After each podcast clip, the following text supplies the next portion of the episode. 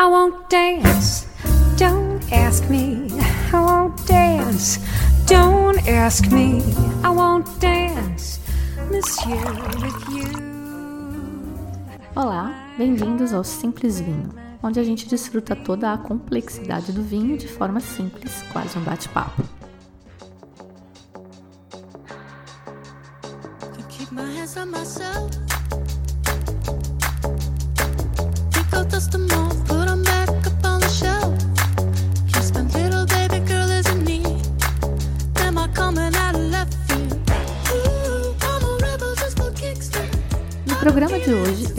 Sobre os vinhos que a gente provou na última confraria, dia 24 de abril.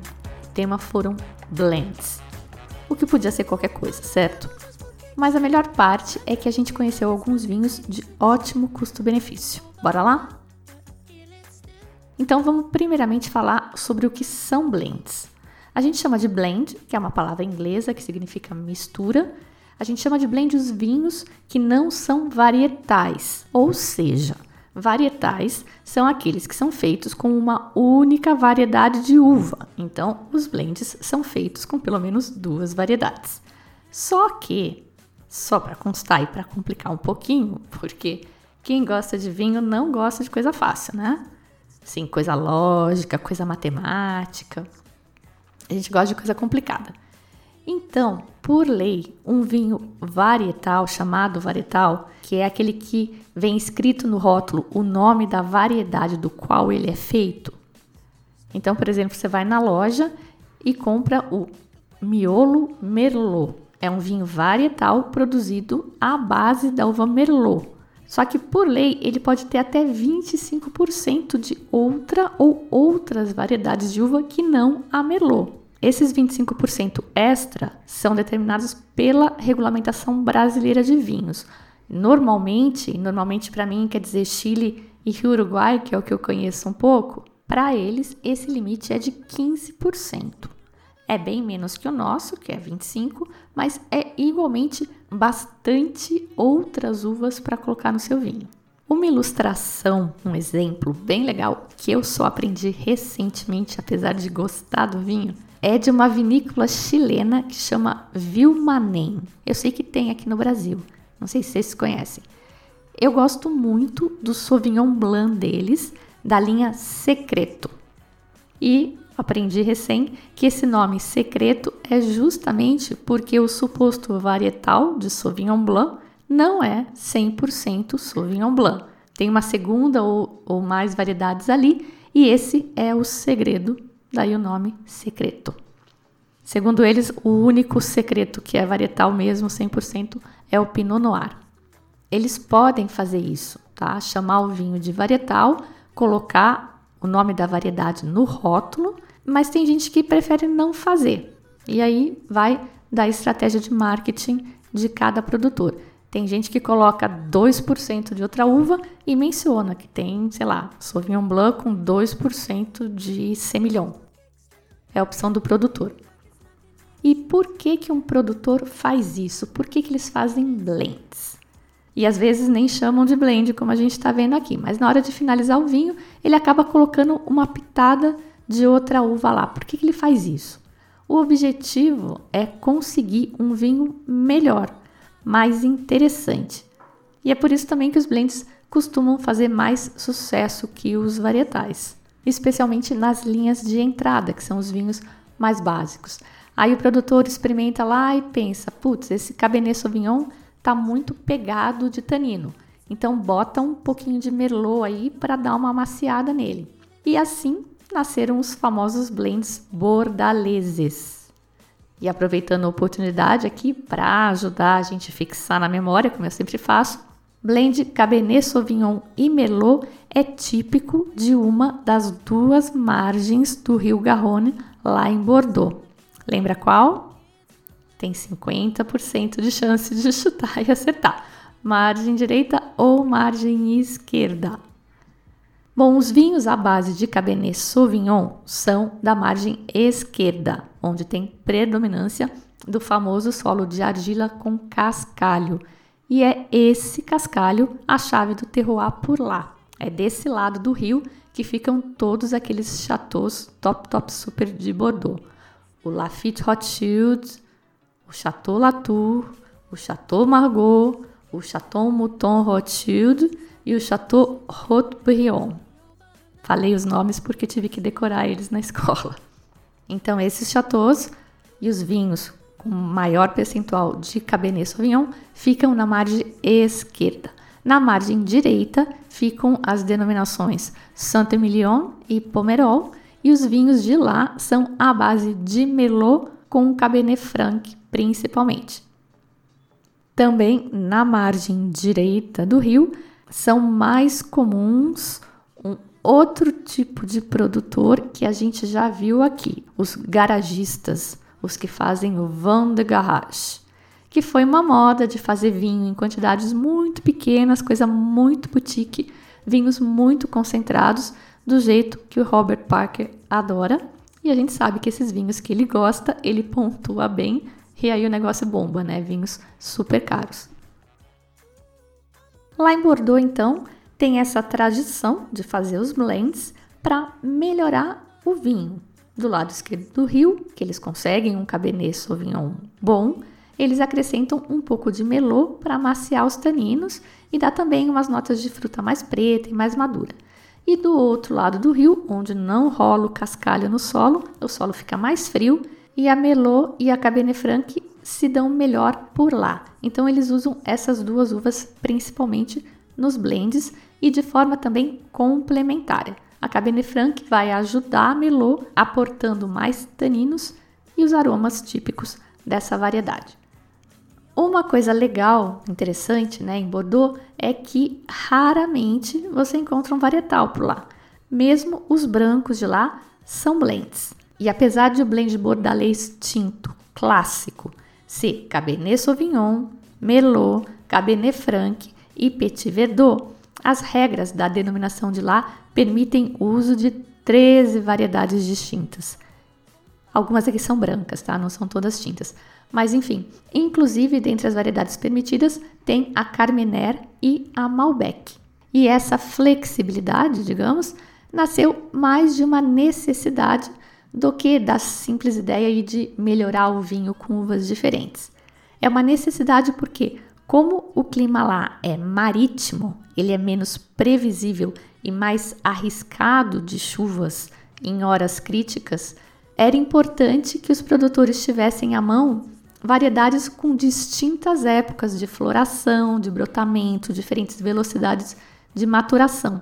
E só assim era possível garantir que uma geada tardia ou uma temporada ruim não arruinasse uma safra inteira, porque alguma coisa eles sempre iam conseguir tirar, alguma uva ia sair bem. E pensa que mesmo hoje a previsão de tempo não é lá essas coisas, né? Você imagina no século XIX. Outro lugar monstro gigante dos blends clássicos é o sul do Rhône, lá na França também. E o nome do blend, o blend é conhecido, né, o apelido, digamos, do blend é a sigla com as iniciais das uvas usadas no blend. E eu tô falando bem devagar para dar tempo de vocês lembrarem que blend é esse. Rhône, na França, é famoso pelos blends GSM. Grenache, Syrah e Mourvedre. E eu digo sul do Rhône porque apesar de ser a mesma região, eles têm essa diferenciação. No norte do Rhône, eles fazem mais varietais de Syrah e no sul eles focam mais nos blends. O sul do Rhône, então, é dominado pela variedade Grenache ou a Garnacha, como chamam os espanhóis que é uma variedade conhecida por ser bem rústica. Ela tem ótima tolerância ao calor, à seca, mas é uma uva que tende a concentrar muito açúcar e tem a pele fina. Isso a gente já sabe o que, que dá, né? Vai dar um vinho com muito álcool e pouco tanino, que pode ficar meio estranho, é mais difícil de equilibrar. E também, como ela tem baixa acidez, pode dar um vinho meio chato, meio sem graça. Então, justamente por isso, os garnachas 100% não são tão comuns. E aí, quais as variedades que o produtor foi buscar para complementar essa garnacha ou grenache dele. Ele vai buscar tanino e frescor e acidez. No Rhône, eles usam principalmente a Syrah e a Mourvèdre. Já no Priorat, na Espanha, que também é bem baseado em Garnacha, eles usam a Carignan. Na Rioja, que é mais para o norte da Espanha, a variedade estrela na Rioja é a Tempranillo e a Garnacha é a coadjuvante, que a função dela nos blends riojanos é justamente trazer mais álcool e os aromas aí característicos dela para o vinho, que são normalmente de fruta vermelha, tendendo para compota ou fruta mais cozida, dependendo de quanto calor teve a região. E uma informação extra para guardar aí na cachola. A ADO mais famosa no sul do Rhône é Chateauneuf du Pape. Tem uns vinhos geniais lá. Os blends lá são principalmente baseados em Grenache, Syrah e Mourvèdre, são os blends GSM, mas Chateauneuf du Pape permite 15 variedades de uva nos blends, inclusive brancas. Mas como a gente viu, blend significa mistura. E além de misturar variedades no mesmo vinho, a gente pode misturar safras. E quando você tem um blend de safras, você tem uma implicação legal também, porque aí o vinho não pode ser safrado dependendo da mistura de safras que você tiver, porque no vinho 2019, por exemplo, também pode ter um pouquinho limitado de outras safras, assim como no varietal pode ter um pouquinho de outras variedades não especificadas no rótulo. E qual é o vinho não safrado mais famoso que a gente conhece? Exatamente, champanhe. E também os herezes. E a ideia que originou ambos, tanto os champanhes quanto os herezes, é a mesma: é a busca por consistência. Então, em champanhe, todo ano, uma parte do vinho base é guardada e é usada nas safras seguintes. No caso do Jerez, a motivação é a mesma, mas a técnica utilizada é outra. Eles usam a soleira, que a gente já comentou aqui também, que é aquela ideia de você pensar num monte de barricas empilhadas e aí, a cada ano, eles engarrafam uma parte do vinho que está naquelas barricas de baixo, que é a soleira, e usam o vinho da fileira de cima, as barricas imediatamente acima, que é uma tábua. Eles usam esse vinho para preencher as barricas de baixo com o vinho que eles tiraram. Eles também não tiram tudo. E assim eles vão fazendo sucessivamente, e nas barricas do topo dessa pirâmide aí que a gente imaginou, entra o vinho do ano. O método é outro, é mais prático e lógico, mas a ideia é a mesma. Na champanhe não é tão matemático, o corte ou o blend final é testado com degustações, decidido arbitrariamente de acordo com cada casa. Uma outra bebida que não tem muito a ver com vinho, mas que tem também essa tradição de blends, de safras, é o whisky. As casas de whisky têm os seus degustadores profissionais que também vão misturando várias safras até chegar num resultado consistente com aquela marca daquela casa. Então, quando você vê aquele 12 anos, aquele whisky 12 anos, por exemplo, quer dizer que nenhuma gota de whisky daquela garrafa tem menos do que 12 anos. E nessa degustação de hoje, a gente teve também um blend de safras que não foi um champanhe, não foi um jerez e também não foi um whisky, foi um vinho brazuca, vocês já vão ver. Mas antes de passar para a prática, né, para os vinhos provados, eu não queria deixar em branco aqui e queria comentar que o próprio champanhe, além de ser um blend aí de, de anos, ele é um clássico blend de variedades copiado aí pelo mundo inteiro. E as principais variedades do champanhe são a Chardonnay e a Pinot Noir. Tem também uma terceira variedade que é menos comum, que é a Pinot Meunier, é mais rara da gente ver. Claro que tem vários blends, vocês podem imaginar que as possibilidades são infinitas, mas falei de alguns famosos e os mais copiados. Os portugueses são também muito famosos por fazerem blends, mas como eles usam principalmente as uvas autóctones deles, e eles não têm a mesma expressão no mundo do vinho que uma França tem, eles não são tão imitados mundo afora. Mas aqui no Brasil, até que eles são. E tinha um vinho na confraria de hoje imitando um blend português também. Aqui tem bastante gente trabalhando as uvas portuguesas Turiga, Alicante Boucher, Alvarinho. Alvarinho aqui no Brasil eu só sei da miolo, mas por aí pelo mundo tem bastante gente trabalhando com alvarinho. Como é meio de praxe aí nas nossas confrarias, sempre tem uma uva estrela e eu falo um pouco dela no programa. E hoje a uva que mais apareceu nos nossos blends foi a Alicante Boucher. Vou falar um pouquinho dela. Três dos nossos blends tinham Alicante Boucher e não é uma uva portuguesa. Eu sempre imaginei que ela fosse portuguesa, mas podia até ter imaginado pelo nome, né? Alicante Boucher. É uma uva francesa da região de Languedoc. Só que ela acabou ficando muito mais popular em Portugal. Essa uva foi obtida por um cruzamento entre a Grenache e a Petit Boucher e ela tem uma propriedade bem particular ela é chamada tintoreira, o que quer dizer que ela tem a polpa tinta também. Ao contrário do que a gente normalmente vê, ela é tinta por dentro. E essa qualidade dela, essa característica, fez com que ela se tornasse muito popular para dar aquela engrossada no caldo do vinho e até para cambalacho mesmo.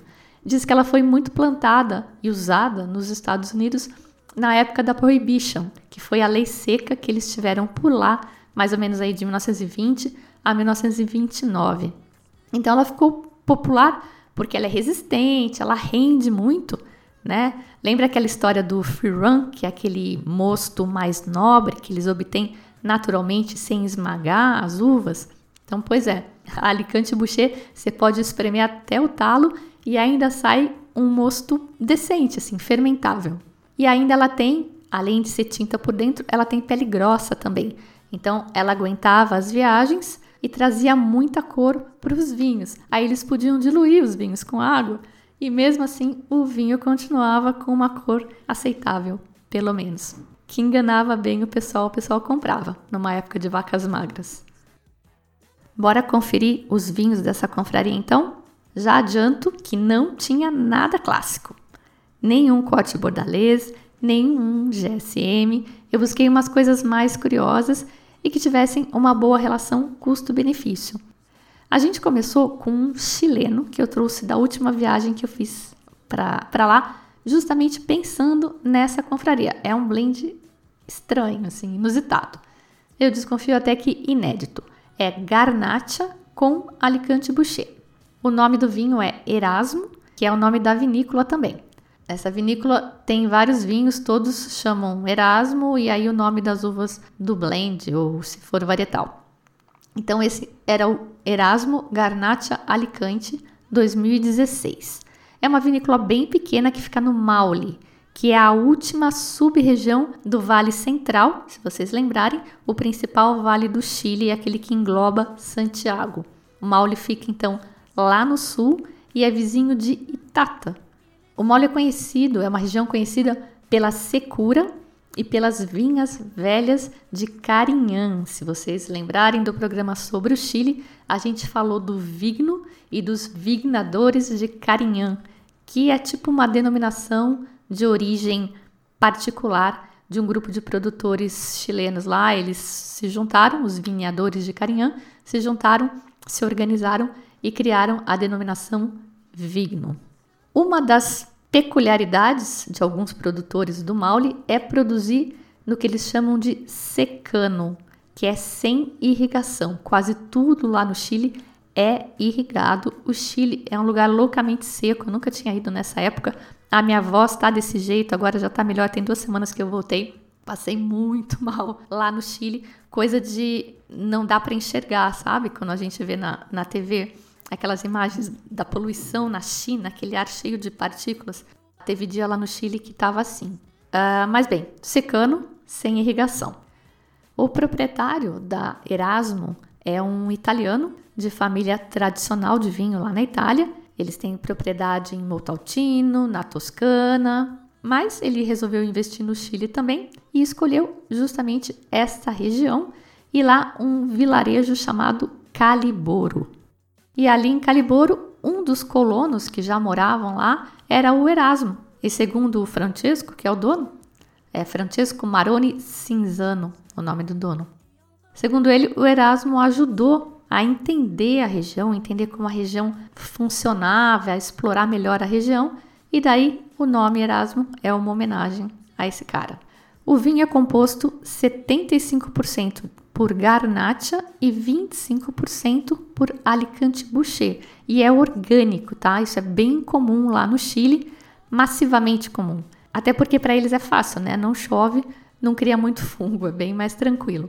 E também esse produtor usa as leveduras nativas do vinhedo, ele não adiciona levedura selecionada. O vinho passa três meses por barrica, uma passagem curta, e aí eles fazem o blend e deixam em tanque por mais uns seis meses até engarrafar. Esse tempo, então, de, de descanso, o pessoal diz que é bom para o vinho, né? Um, um tempo para ele se acomodar antes de engarrafar, ou depois que engarrafa, dá um tempo antes de consumir. Eles têm até um nome para isso, eles dizem o bottle shock. Tem um filme com esse nome, inclusive. E quando você faz viagem de avião, né, você traz o, o vinho, não é legal você chegar e abrir, né? Deixa ele descansar. Tem que tratar o vinho com gentileza. O pessoal diz que é bem importante isso. Enfim, esse vinho na nossa degustação aconteceu um negócio bem estranho com ele. Ele foi o primeiro da noite, ele abriu à noite. Eu tinha a expectativa de que ele seria mais leve que os outros e foi mesmo. Bem aromático, bem frutado, uns aromas de, de groselha. Lembra da groselha Milani que a gente usava na, na raspadinha? Acho que nem existe mais. A Anvisa deve ter proibido. Tinha esse aroma desse xarope, aroma de amora, uma acidez média alta, corpo médio para leve, até um vinho bem tranquilo, um suquinho, como alguns comentaram.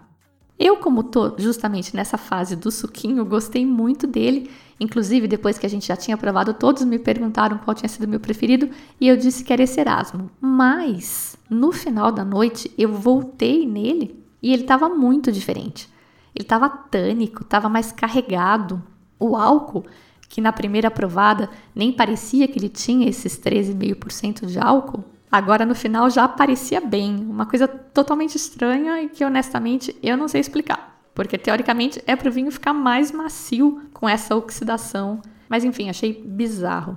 Eu sei que eu coloquei um pouco na minha taça enquanto a gente estava ali conversando em pé já, já tinha meio que terminado, e eu custei para tomar esse vinho, viu? Não descia.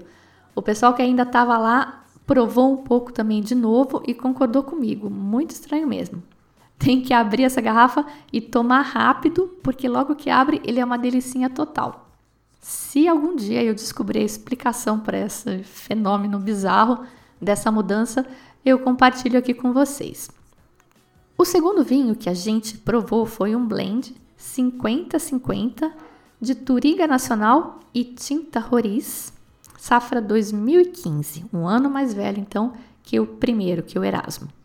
A produção desse vinho foi toda cuidadosa, toda delicada, com tudo acontecendo por gravidade. Às vezes os produtores falam isso, né? Tem vinícola que faz uma propaganda, ah, é todo o nosso processo por gravidade. Isso tem a ver com aquilo que eu falei de tratar o vinho com gentileza, né? Os processos gravitacionais são muito mais gentis do que ficar bombeando um vinho para cima e para baixo. E esse cuidado todo, essa pegada, que tem até um, um fundo de sustentabilidade, né? um fundo ecológico, porque por gravidade tem menos consumo de energia, uma pegada de carbono menor e tá todo mundo preocupado com isso no momento. Então todo esse cuidado veio de uma vinícola brasileira e não é dessas pequenininhas boutiques não. Não era a Aurora que eu sempre falo, sou bem fã desse esquema de cooperativa, né, de, de fomentar o, o trabalho entre os menores e fazer um clubinho aí de, de investimentos, mas por acaso justamente hoje é, eu fiquei sabendo, hoje, dia 3 de maio, que a Aurora inaugurou recém uma unidade nova chamada Unidade Vinhedos, que é a primeira fábrica do Brasil com o certificado LEED versão 4.0. Ainda não pesquisei o que é isso, é uma certificação de sustentabilidade. E essa nova planta é totalmente sustentável, toda baseada em captar a luz natural e etc. Eu vou estudar melhor esse assunto ainda, depois eu compartilho com vocês. Mas, voltando ao vinho, essa vinícola que tem toda essa estrutura de processar o vinho por gravidade e que produziu esse vinho com todo um cuidado que eu, que eu vou comentar aqui, as uvas desse vinho são da campanha gaúcha, na fronteira com o Uruguai. O clima ali é meio quente, a gente tende a pensar que é muito frio, mas nem é tanto. Estou falando da miolo. Para fazer esse vinho, eles usam uma técnica que a gente já comentou aqui também, que é a sangria. Espanhol fala sangria, em português, na verdade, eu não tenho certeza. E a sangria é extrair uma parte do mosto, né, tirar uma parte de suco para fazer com que o que sobre, que fermente com as cascas, fique mais concentrado. Além disso, além de fazer essa sangria, eles fazem maceração pré-fermentativa, que é quando ele mantém o mosto resfriado por um tempo para impedir que aconteça a fermentação alcoólica. Acredita-se, nem todo mundo acredita nisso, tá? Tem produtor que não acredita, mas pelo que eu ando vendo por aí, a maioria acredita que essa é, maceração pré-fermentativa ela é boa para extrair mais aromas das cascas. Aí tem a fermentação normal, eles deixam esse vinho de 10 a 15 dias numa maceração pós-fermentativa, depois então que acabou a fermentação. E deixar o mosto com as cascas depois que a fermentação está concluída é bom, é uma técnica boa para extrair mais cor e mais taninos da casca, porque o meio fica mais alcoólico, né? A gente as leveduras transformaram o açúcar em álcool e o álcool é um solvente de cor e de taninos, então ele faz uma extração mais profunda. Depois esse vinho vai para a barrica francesa por 12 meses. O resultado é um vinho de cor púrpura bem densa, tá? E tem o, o, aroma tem um toque floral, um toque de baunilha da, da barrica e uma coisa que lembra bastante fruta em calda. Tem aroma de doce de fruta preta, um pouco de figo, um corpo legal. O corpo é alto, mas os taninos estão bem suaves e tem uma acidez média. Essa belezura brazuca, como eu disse, é da Miolo, é o Quinta do Seival Castas Portuguesas 2015. E ele é o irmão tinto daquele alvarinho que eu já falei aqui para vocês. Ele sai normalmente por R$ 93,50 na loja online da própria Miolo. No Pão de Açúcar eu vi por 105 reais, que já está um pouco mais puxado, mas é porque daí tem imposto, né, substituição tributária, transporte, se for comprar no site da Miolo é mais barato, mas você vai ter que pagar frete. E eu vi num site chamado Vinhais, com.br por R$ 85,50. Foi o melhor preço que eu encontrei. Não precisa anotar, porque eu estou deixando essa indicação lá no site, no simplesvinho.com, no post deste programa.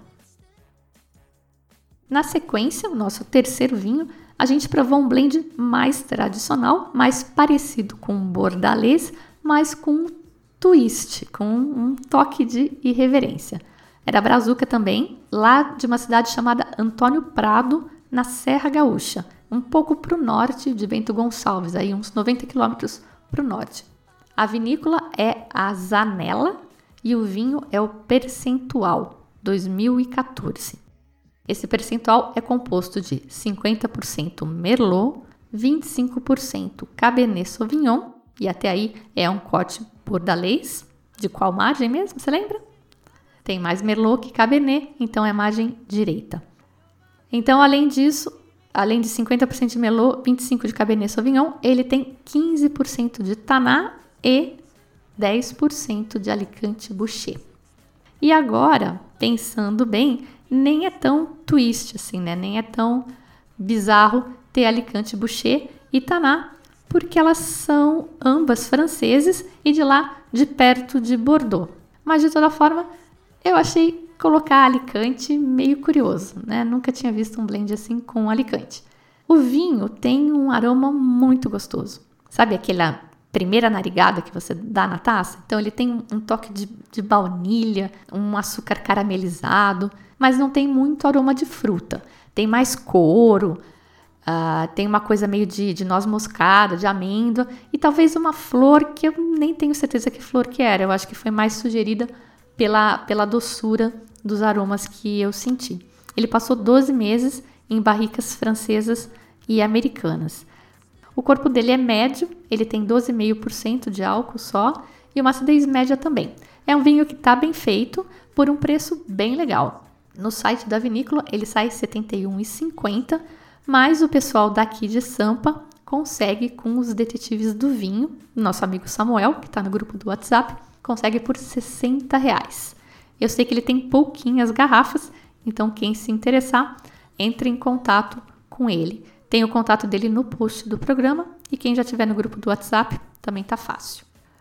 Vinho número 4 da noite, um outro brazuca de um terroir que eu nunca tinha trazido nas confrarias. Acho que nunca tinha comentado aqui no Simples Vinho, mas que está conquistando muito espaço no cenário do, do vinho nacional, que é Santa Catarina. Esse vinho nosso é de uma vinícola chamada Világio Grando, Grando é o sobrenome dos proprietários. Ela fica numa cidade um pouco mais no sudoeste do estado, chamada Água Doce. A gente tinha já falado deles quando a gente falou dos vinhos doces. Teve até a participação especial do Guilherme Grando por telefone contando sobre o Marila, não sei se vocês se lembram. Ele é um vinho doce fortificado que ele fez inspirado numa DO francesa chamada Jurançon. É uma DO no sudoeste da França e os vinhos de Jurançon são feitos com as uvas Gros Manseng e Petit Manseng. Uvas meio estranhas, né? Eu acho que aqui no Brasil só a Világio Grando mesmo tem essas uvas. E eu estou repetindo essa história para fazer o gancho e para comentar que o pessoal da Világio Grando tem um espírito meio científico e meio curioso desses que, que eu gosto, assim, meio supernatural. Eles começaram com as primeiras mudas plantadas em 1998 e eles começaram um laboratório de pesquisa mesmo para ver quais uvas iam se dar melhor no lugar lá que eles têm. E hoje tem mais de 100 variedades de uva plantadas. 100 variedades, é muita variedade. Desafio o pessoal aqui a nomear 100 variedades. Não sei nem se eu consigo. É muita coisa e deve ser muito legal o lugar. Tô doida para ir para lá. Mas bom, essa é a parte de, de, pesquisa. A parte comercial mesmo começou com os primeiros vinhedos sendo plantados no ano 2000, eles são relativamente bem novos. Hoje eles têm 45 hectares e produzem 160 mil garrafas por ano. Esse blend da Világio Grando era o vinho top deles, agora acho que tem um mais top, já que acabou de ser lançado, eu não conheço ainda. E esse que eu trouxe é justamente o blend de uvas e de safras, que eu comentei no começo do programa. E é, portanto, um vinho não safrado. Ele chama Inominable Lote 6.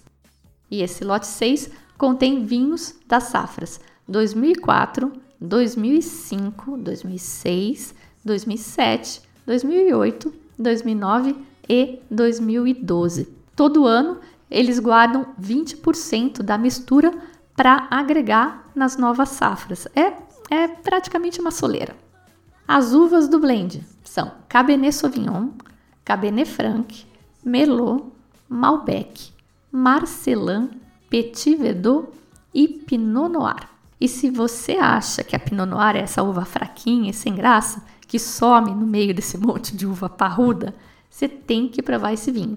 Porque aquele aroma de framboesa e morango e aquela sensação de frescor que são típicos da Pinot Noir, é a primeira coisa que vem nesse vinho, naquela primeira narigada que você dá na taça. Além desse primeiro aroma, depois vem também uma baunilha, uma coisa de amêndoas da, das barricas. Ele passou 18 meses em barrica, tá? Que não é pouco. Tem um toque também de fruta preta em compota. Tem acidez média, tem corpo médio. É um vinho de altitude, os vinhedos estão a 1.300 metros acima do nível do mar. Isso justamente indica um vinho mais puxado para o estilo dos vinhos de clima frio. Tem menos álcool e mais acidez.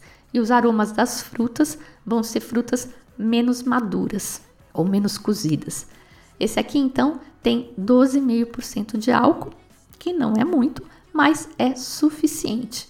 Tá muito bem equilibrado, não sobra madeira e ele tem essa complexidade que, que dá pela, por ter essas safras diferentes misturadas. Tá super interessante, gostei bastante, só que você precisa airar. O nosso ficou no decanter antes de ser provado por mais ou menos uma hora. E o melhor é que esse não é um vinho caríssimo, tá? Eu achei o preço bem interessante, ele fica abaixo dos 100 reais. No site da vinícola, ele sai por exatamente 99 reais, mas o pessoal em São Paulo consegue ele por 85 reais numa loja chamada Mundo das Bebidas. Quem me deu essa dica foi o próprio representante da, da Világio Grando aqui em São Paulo. É uma loja em Moema que acabou de fazer uma compra grande aí com eles.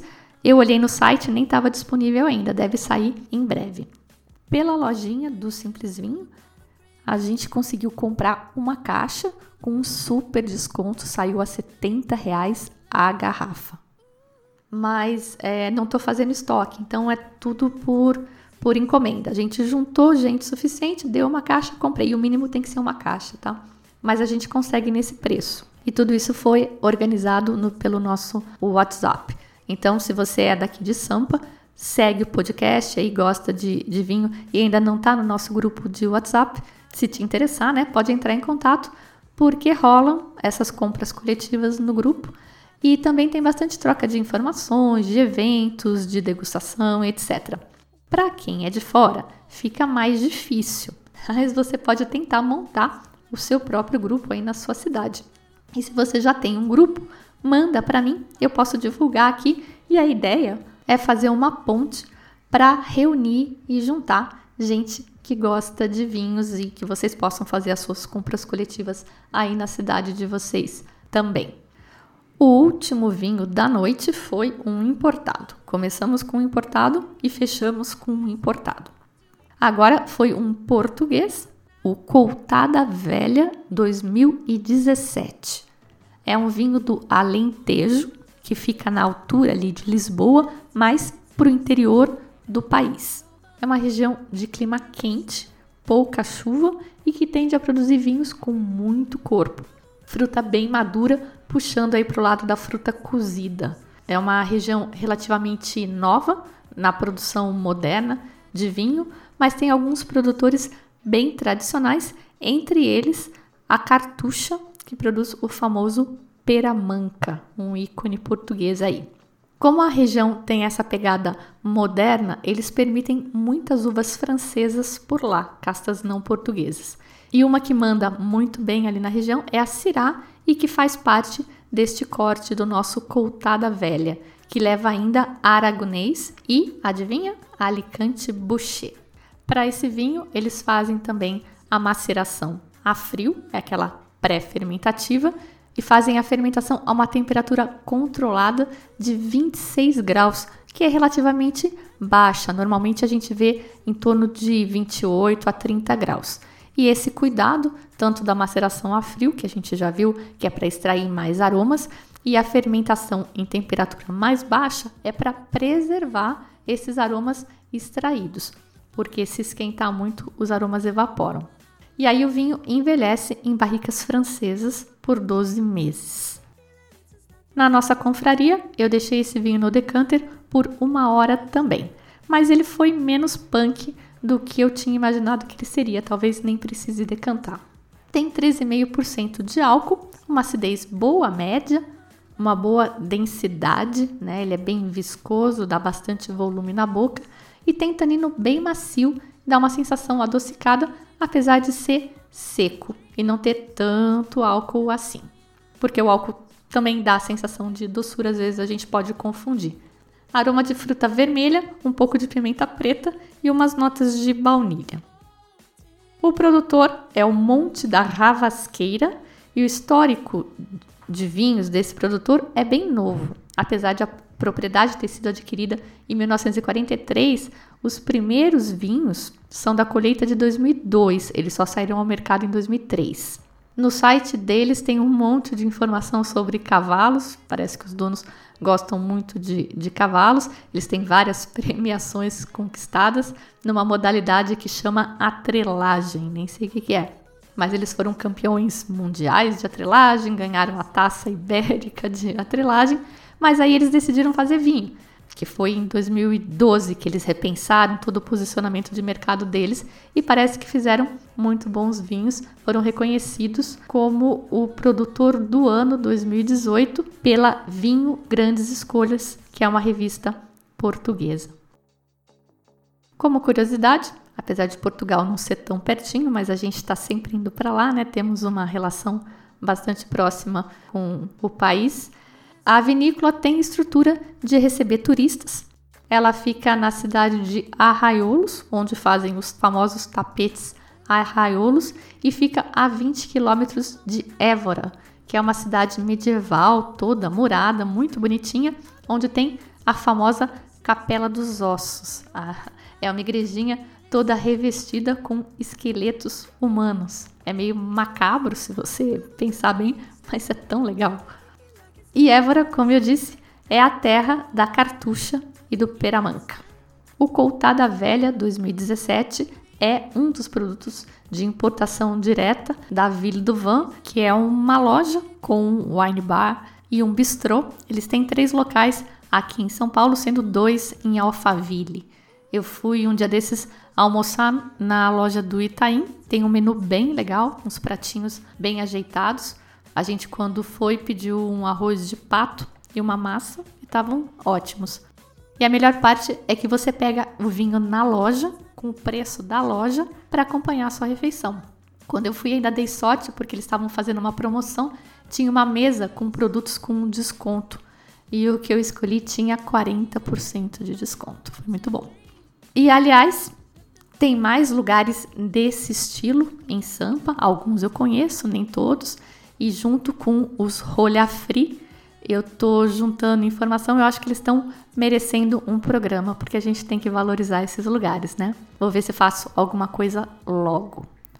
Bom, o Coutada Velha sai por R$ 125,10 na Ville do Van, tá com 10% de desconto preço normal dele é 139. Quem se interessar pode comprar pelo site ou direto lá na loja. Deixo o link para o site deles no post do programa também. E esses foram os vinhos da nossa confraria de blends. Apesar de haver as combinações clássicas de uvas, como vocês viram, as possibilidades são praticamente infinitas e tem muito blend por aí pousando de varietal. Tenho alguns anúncios legais para fazer, ouve até o final, até porque essa musiquinha tá muito gostosinha, né? Eu sempre ouvia ela por aí, não sabia nem o nome de quem cantava nem nada. Descobri que é um grupo e é um grupo de homens. Eu sempre achei que fosse uma mulher. O grupo é americano, originalmente do Alasca e chama Portugal The Man. Assim, Portugal. The Man. Tem uma história do significado desse nome, mas eu achei meio forçada. A história não vou contar não. Mas a música acho bem gostosinha, assim, bem contagiante. Chama Feel It Still.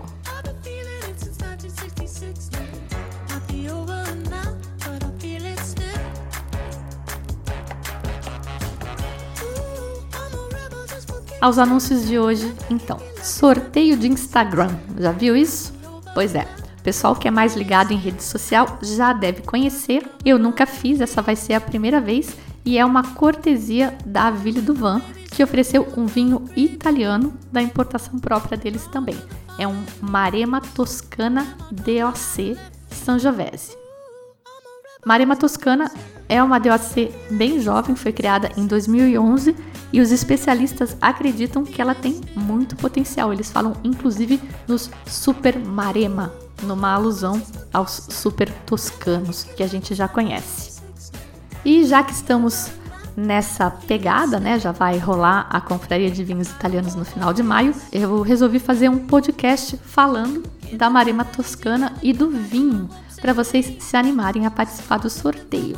O sorteio vai ser assim: eu vou fazer um post no Instagram divulgando as regras e a praxe de Instagram é que você indique dois amigos nos comentários para concorrer. Você pode indicar quantos amigos você quiser, sempre de dois em dois, e cada comentário seu é um cupom para concorrer.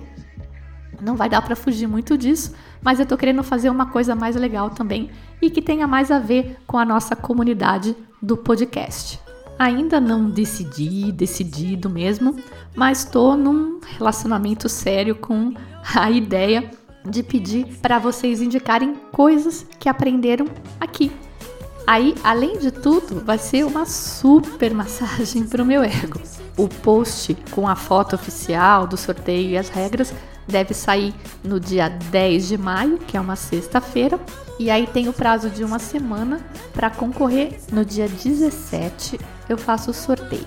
E a Vila do Van vai enviar o vinho por endereço que o ganhador quiser, desde que seja no Brasil. Aí vamos ver se a moda pega, vai rolar mais sorteio assim no futuro por aqui. Confere lá. E se você ainda não me segue no Instagram, faz favor, né? Esses numerozinhos me ajudam super. Não só seguir, mas curtir e comentar também, tá? Vamos lá, gente. São números assim que, por exemplo, chamaram a atenção da Vila do Van para o meu trabalho. Um outro assunto rapidinho que eu queria fazer é sobre eventos de vinho, degustações. Umas super caras, outras até grátis, palestras com produtores, enfim. Eu tinha tentado criar um espaço, mais ou menos assim, uma agenda, para consolidar essa informação no site. Tem realmente alguma coisa lá no site, na seção de vinho por taça. No meu Instagram tem um pouco também. E no grupo de WhatsApp, sempre que eu recebo alguma coisa, eu repasso. Mas agora tem um pessoal mais ponta firme de tecnologia que criou um robozinho para fazer isso. E aí não tem erro, né? Eles criaram essa agenda do vinho. O site é www.agendadovinho.com.br e esse robozinho deles captura os eventos e consolida tudo. E eu dei uma olhada lá, tem bastante coisa já, tá? E a tendência é que cresça. Isso é bem legal, especialmente para o pessoal de fora do eixo Rio e São Paulo. Eu vi lá coisa de Brasília, de Recife, até de Manaus. É uma super boa, porque nesses lugares eu praticamente não consigo ajudar. Eu nem tenho acesso a eventos nesses lugares. Adorei a iniciativa, então estou divulgando www.agendadovinho.com.br. E acho que já estouramos o limite de tempo do programa de hoje. Não vamos ficar cansativo, vamos deixar um pouco de assunto para os próximos programas. Na abertura, como sempre, você ouviu Jane Monhai e Michael Bublé com I Want Dance. Eu sou a Fabiana Knossaisen e vou ficando por aqui com o Simples Vinho. Tchim, tchim.